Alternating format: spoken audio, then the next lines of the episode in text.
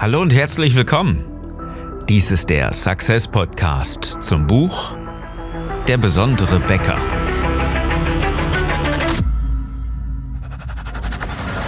Die meisten Bäcker verlieren mit exzellenten Backwaren jeden Tag gegen schlechtere Wettbewerber. Mit strategischer Begeisterung machst du deine Bäckerstory erlebbar und zeigst endlich, wie besonders deine Bäckerei ist, damit sie wieder wächst. Ich bin Philipp Schnieders und ich helfe dir, deine Bäckerei besonders zu machen. Unser Thema heute? Klarheit funktioniert. Ich habe mich um Jahre zurückgesetzt gefühlt, als ich mich gestern Nachmittag mit unserer Nachbarin unterhalten habe. Ähm, das Paar hat zwei Kinder. Und diese Kinder sind ähm, etwas äh, jünger, deutlich jünger als unsere beiden. Ähm, auch Junge und Mädchen. Und äh, während wir uns unterhalten haben, äh, kam das, äh, kam die, die Kleine äh, von den beiden äh, zu ihrer Mutter und wollte irgendwas. Ging dann wieder weg und ähm, als, ähm, also die waren so im Gespräch beteiligt, so ein bisschen nebenbei und so weiter, wie, wie man das nun mal so kennt und wollen dann auch immer wieder nochmal ganz kurz Aufmerksamkeit und Hallo Philipp und ja, wieder zurück und so weiter. Okay, und ähm, als wir fertig waren mit unserem kleinen Nachbarschaftsplausch, ist unsere Nachbarin wieder reingegangen und ähm, fragte dann das Mädchen, Lotta, kommst du mit? Und Lotta sagt, nein. Hm, okay. Und meine spontane Reaktion war, weil ich es ja nun mal kannte, auch von unseren beiden, ja, verdammt, schon wieder gefragt. es ist doch so einfach, oder? Natürlich ist es eine, eine Freundlichkeitsform, aber äh, im Grunde will man doch gar nicht fragen. Ähm, kommst du mit rein? Die eigentliche Botschaft, die unsere Nachbarin ja auch geben wollte und wie wir, wie wir es ja früh auch gehabt haben, ist doch, komm rein. Das wären so zwei Worte gewesen. Das geht natürlich auch noch freundlicher. Komm bitte rein. Ähm, mit diesem Bitte habe ich ja genau das Gleiche ausgesagt, nur nicht gefragt, sondern gesagt. In unserer Gesellschaft ist es vielleicht als Frage noch freundlicher formuliert oder freundlicher aufgenommen, aber wenn ich etwas klar und präzise ausdrücken möchte, und genau darum geht es ja, dann möchte ich das nicht fragen, weil ich auf eine Frage immer eine Antwort bekomme. Ich brauche aber keine Antwort, ich brauche eine Handlung. Und das ist jetzt der große Unterschied. Ich habe gleich auch noch ein anderes kleines Beispiel für dich. Aber ich möchte mit dir nur mal diesen, diesen einen Satz mal auseinandernehmen. Kommst du bitte rein? So, okay. Ähm, kommst du bitte rein? Was, äh, was bedeutet das? Das ist ähm, eher so die, die Aufforderung, eine Antwort zu geben. Und das ist mir wichtig, dass du verstehst, wo dieser Unterschied ist. Wenn ich etwas frage, dann ähm, möchte ich eine Antwort haben. Und ähm, ich brauche keine Frage, wenn ich eine Handlung provozieren will. Es sei denn, es soll jemand nachdenken über eine Frage, weil über eine Frage mehr nachgedacht wird als über eine Antwort. Also beziehungsweise als über einen ganz normalen Satz. Wenn ich sage, ähm, äh, du bist schlau, ähm, dann denkst du nicht drüber nach. Wenn ich dich frage, bist du schlau, ähm, dann rattert automatisch so dein Hirn, weil es getriggert wird ähm, und überlegt, naja, könnte der recht haben und so weiter. Und kleines Indiz dafür, wenn du überlegst, ähm, dann ist das schon mal Grundlage für Cleverness, für Schlauheit. Aber wieder zurück zum eigentlichen Satz. Wenn ich frage, ist es mir sehr wichtig, äh, dass du das verstehst. Wenn ich frage, möchte ich eine Antwort haben. Jetzt willst du allerdings keine Antwort haben, wenn du deine Kunden fragst, kommst du zu uns in die Bäckerei? Ähm, dann mag man zwar über diese Antwort vielleicht drüber nachdenken, über diese Frage, aber das ist nicht die Handlung, die du erzeugen möchtest. Und ähm, das hat auch nichts mit Klarheit zu tun, sondern vielmehr, du möchtest, dass die Leute reinkommen, deswegen sagst du, komm zu uns in die Bäckerei. Das ist eine klare Handlungsaufforderung und nicht als Frage formuliert. Und das ist das, was viele andere machen, nicht nur als Frage formuliert, sondern einfach wachsweich und schwammig. Es gibt ja verschiedenste Formulierungen, in denen man einfach sagt, wir sind für dich da oder wir haben geöffnet oder hier unsere Öffnungszeiten und so weiter. Und jeder Kunde darf sich überlegen, äh, welche Öffnungszeiten passen denn für mich, wann könnte ich denn da wohl hingehen und vergessen dann, dass sie überhaupt zu dir gehen wollten. Und es besteht ja überhaupt keine klare Handlungsaufforderung dafür. Insofern, wenn keine klare Handlungsaufforderung dem hinten ansteht, besteht auch kein eigenes Commitment für deine Kunden, dich zu besuchen. Und ähm, das ist, ähm, ist, ist alles, was man jetzt zu dieser, dieser Frage und diesem einfachen klaren Satz ähm, da schon implizieren kann. Wie gesagt, wenn du einen Satz raushaust wie ähm, komm zu uns in die Bäckerei, dann ist das eine klare Botschaft und du erwartest eine Handlungsaufforderung. Und diese Handlungsaufforderung wirst du wesentlich schneller bekommen, als wenn du es als Frage formulierst. Wann sehen wir uns wieder oder sowas in der Art. Ähm, jetzt ähm, wollen wir üblicherweise, wie unsere Nachbarin das ja gemacht hat, kommst du bitte rein. Ähm, wollen wir ja freundlich sein, ja. Deswegen fragen wir das Ganze ja, weil wir vielleicht uns doch so ein bisschen unverbindlicher ausdrücken möchten. Und äh, Kinder sagen an dieser Stelle ja die Wahrheit. Wenn sie nicht wollen, dann sagen sie nein. Ähm, wenn du jetzt allerdings das als Handlungsaufforderung gibst, komm rein, dann hört sich das sehr schroff und ungehobelt und unfreundlich an. Wenn du jetzt allerdings sagst, komm bitte rein, dann sagst du genau das Gleiche in einem freundlichen Ton mit einem Bitte dabei, aber klar definiert und Klarheit funktioniert an dieser Stelle. Nicht nur bei Kindern, sondern auch bei Mitarbeitern und bei Kunden. Das ist genau das gleiche Schema, wie spreche ich mit Menschen. Wenn ich etwas anderes will als eine Antwort, dann muss ich es sagen. Und das funktioniert nicht, wenn du die falschen Worte dafür benutzt. Und die meisten Bäcker, die meisten Unternehmer generell benutzen die falschen Worte für das, was sie eigentlich wollen. Und nur die Klarheit bringt die Kunden in die Bäckerei, in die Unternehmen, in die Geschäfte, wenn du das sagst, was du wirklich sagen willst. Beispiel Nummer zwei ist völlig simpel. Viele sagen zu viel. Viel zu viel für eine klare Handlungsaufforderung. Das ist uns vor einiger Zeit auch passiert. Das ähm, bleiben wir nochmal im familiären Umfeld mein Sohn, unser Sohn, ähm, unserem Hund also sämtliche Geschichten erzählt hat, glaube ich. Also ähm, äh, komm hier, ach schön, dass du da bist und so weiter, ja, bla bla bla bla bla. Viel zu viele Worte.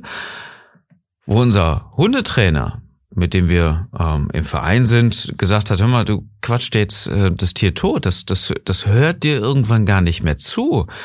So ein Hund braucht klare Anforderungen, braucht klare Kommandos, wenig Worte. Ähm, es ist kein Mensch an dieser Stelle und äh, zu viele Worte ähm, ziehen die Aufmerksamkeit einfach nach unten. Wenn ich jetzt einfach sage Sitz, Platz, Fuß und so weiter, was ich gesagt habe, ja, dann ähm, funktioniert das. Wenn ich jetzt sage, ach ja, du könntest ja mal Sitz machen, wenn du willst und äh, schön, dass du da bist, gib mir mal deine Foto. Ähm, äh, wir gehen jetzt gleich nochmal spazieren. Wo ist denn das Leinband, äh, das, das Halsband? Weißt du, wo die Leine ist und so weiter?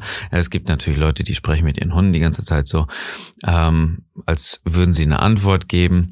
Ähm, Tatsächlich beruht das Ganze ja auch auf einem Kommunikations, ähm, auf einer Kommunikationsmethode der Einfachheit, der Klarheit. Hunde sind viel einfacher gestrickt als wir Menschen. Das dürfte ja klar sein. Insofern brauchen sie gerade noch mehr Klarheit und Einfachheit.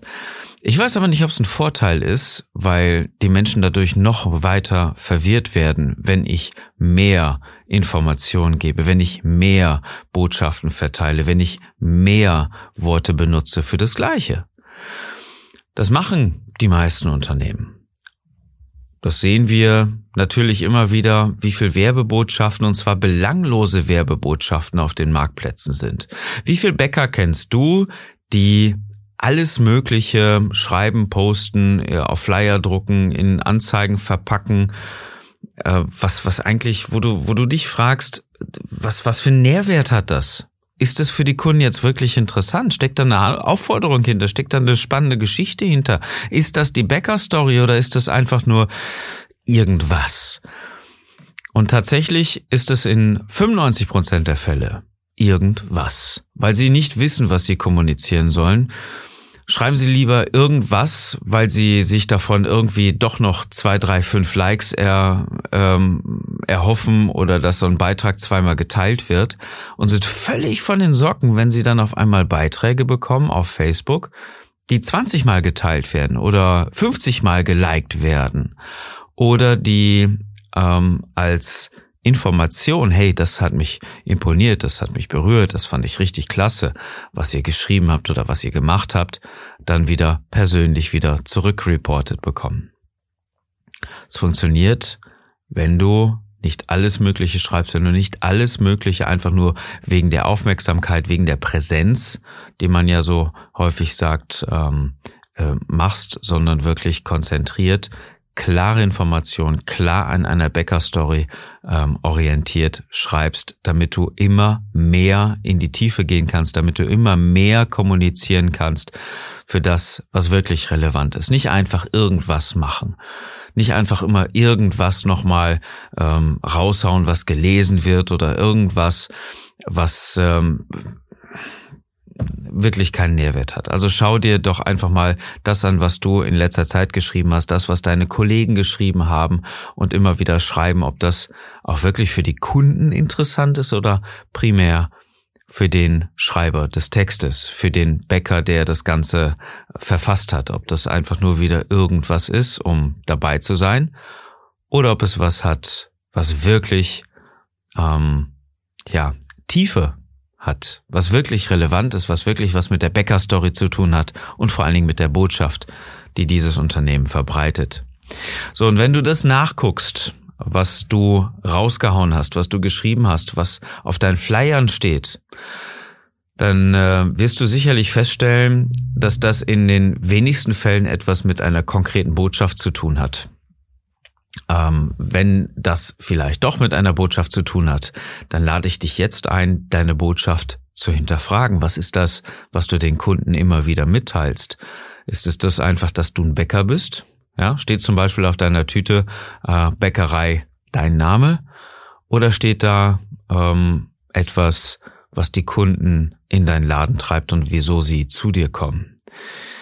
Stell dir vor, ab morgen würde nicht dein Firmenname über der Eingangstür stehen und auf den Brötchentüten, sondern irgendein anderer Name, weil du die Bäckerei verkauft hast.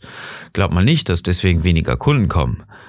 Das ist ja alles austauschbar. Wenn allerdings ähm, du sagst, äh, wir sind der einzige Bäcker hier in der Region oder wir sind der Bäcker für unsere Kunden, der darauf achtet, wirklich ähm, hochqualitative Lebensmittel zu produzieren, und das alles ähm, sehr gesund verarbeitet, lange Teigführung und ähm, keine Zusatzstoffe und so weiter, die da nicht reingehören, ja, dann bist du einer der wenigen Lebensmittelproduzenten als Bäcker, die ihren Job verstehen und wirklich richtig gut machen und ähm, deswegen ein Alleinstellungsmerkmal haben und eine richtig coole Story haben, ähm, mit diesem Sinneswandel sicherlich dabei für die Kunden weil du vielleicht auch gesehen hast, dass das total Sinn macht, dass du dadurch selber gesünder lebst und dass das selber alles ähm, viel, viel besser ist, was du isst und dich selber damit auch äh, besser fühlst mit den Ballaststoffen und allem Möglichen und so weiter. Ähm, dass das Brot bekömmlicher ist, wenn du eine lange Teigführung machst und Sauerteig benutzt und so weiter dann kann es natürlich sein, ähm, dass du dadurch, dadurch eine richtig coole Story bekommst. Und wenn du diese Botschaft raushaust, wenn du diese Geschichte deines, ähm, deines Wandels da auch erzählst, dann kann das durchaus eine, ein Teil deiner Bäcker-Story sein und auf jeden Fall diese Botschaft, die deine Kunden sehen wollen. Das hat nichts damit zu tun, dass, äh, dass jetzt vielleicht noch einfach nur dein Name auf euren Tüten steht, denn das ist eine ganz andere Qualität äh, der, der Botschaft, der Tiefe, die du an deine Kunden geben kannst. Und ich lade dich wirklich ein zu überlegen, was haust du raus? Ist es das, was alle machen und was einfach belanglos ist, weil es einfach, ja, ähm, diese, diese völlige Lärm auf dem Marktplatz ist? Oder ist es das, was wirklich eine tiefgründige, fundierte Botschaft mit sich bringt, die deine Kunden in den Laden treibt. In der nächsten Folge, in der nächsten Episode reden wir genau darüber, was diese Botschaft ausmacht, im Storytelling Emotionen anzusprechen. Ähm, freu dich doch auf jeden Fall drauf. Es ist äh, eine sehr, sehr schöne Episode in der nächsten ähm, Woche äh, am Montag, wo es wirklich um Emotionen im Storytelling geht. Schau doch bitte jetzt einfach in der Zwischenzeit nochmal genau drauf, was sind die Werbematerialien, die ihr raushaut. Also die Tüten, Servietten vielleicht, ähm, auf jeden Fall die Facebook-Posts und äh, Instagram oder Anzeigen, die ihr schaltet, was auch immer. Was ist das, was deine Kunden wirklich von dir bekommen? Das ist die Aufgabe, die wir ähm, beide zusammen jetzt einfach mal machen. Und dann unterhalten wir uns am Montag darüber, wie du es vielleicht, wenn du möchtest, verändern kannst. Wenn du Lust hast, nicht bis Montag zu warten, sondern äh, vorher ähm, mal in die Tiefe zu gehen, vereinbare einfach einen äh, persönlichen Termin für dein Strategiegespräch, was wir kostenlos miteinander führen können. Das wird eine halbe Stunde bis dreiviertel Stunde ungefähr dauern.